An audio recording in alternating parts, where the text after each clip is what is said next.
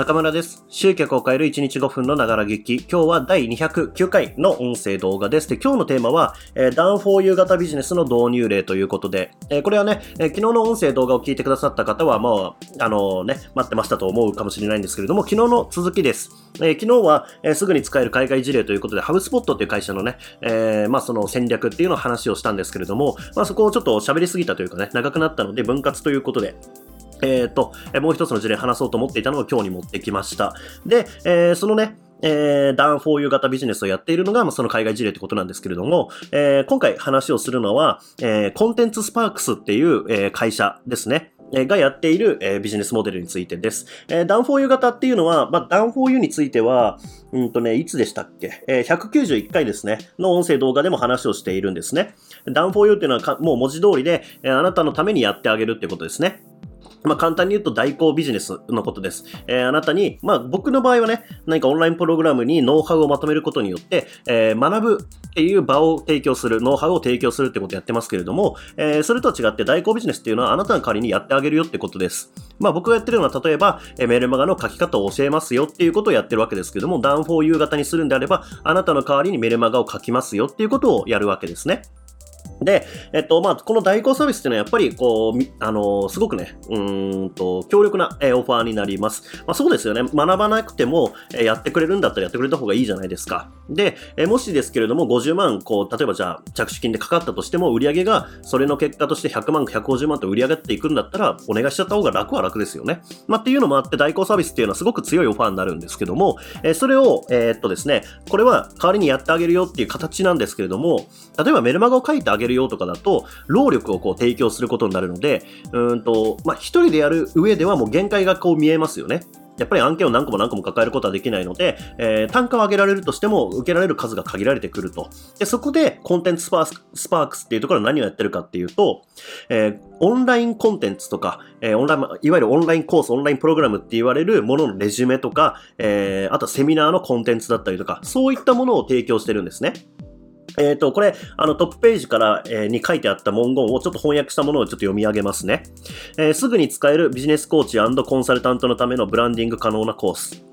クライアントのためにトレーニングプログラムを開発するのに何週間も何ヶ月もあるいは何年も費やす必要はありません。私たちの専門家チームはオンラインコースやライブワークショップのためのコンテンツのリサーチ、構造化、作成という時間のかかる作業を行ってきました。あなたはあなたの声とブランディングを追加するだけです。これであなたは簡単に最新の状態を維持し、クライアントのニーズを満たすことができるようになります。ということで書いてあるんですね。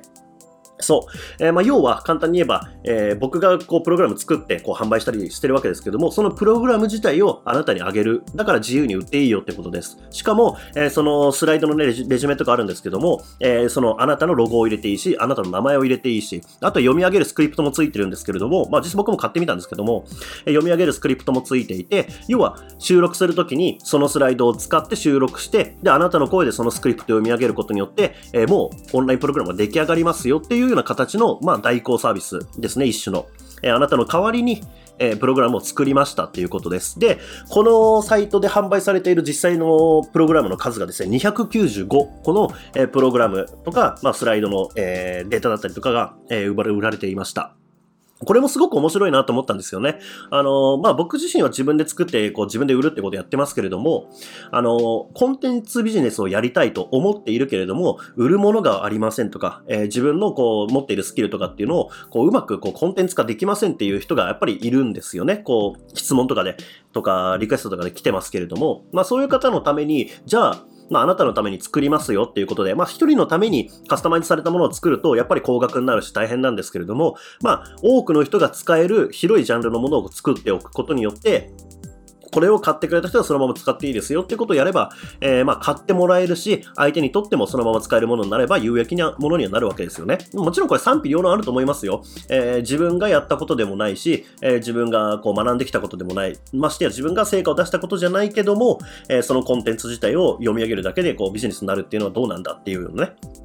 そういう意見もあるとは思うんですけれども、まあ、一つの形として、ダウンフォーユー型の一つとして、えー、面白いなと思ったので今日紹介してみました。まあ、なので、一つね、えー、この事例を考えたときに、あなたはどんなことができるかっていうのをちょっとぜひ考えてみてください。ダウンフォーユーを、えー、労力じゃない形で提供していくっていうことですね。あと、もう一つ言うと、このサイト面白いのが、あの、さらに自分でこうオンラインプログラムね、あの、作らずにそれを買って自分で吹き込みをすることによって売ることができるわけですけども、えー、同じようにあなたもそういう講師になりたかったらっていうことで、え、紹介制度っていうものがあるんですよ。で、え、要は、いくらぐらいかな、まあ、例えばですけど、100ドルのコンテンツを自分の紹介から買ってもらったら50ドル紹介者に入るっていう形で。えー、まあ、なので、集客も、えー、他の人にやってもらえちゃうっていうビジネスモデルになってたんですね、コンテンツスパークスは。まあ、なので、このアフィリエイトをうまく使うっていうのも、プログラム販売とかね、えー、そういったところでこう、機能していくよなということで、えー、これはまあ、いつかやりたいなと思っていながらも、ちょっと僕できていないことだったんで、これも、えー、早めに取り入れていきたいなっていうふうに思っている所存です。まあ、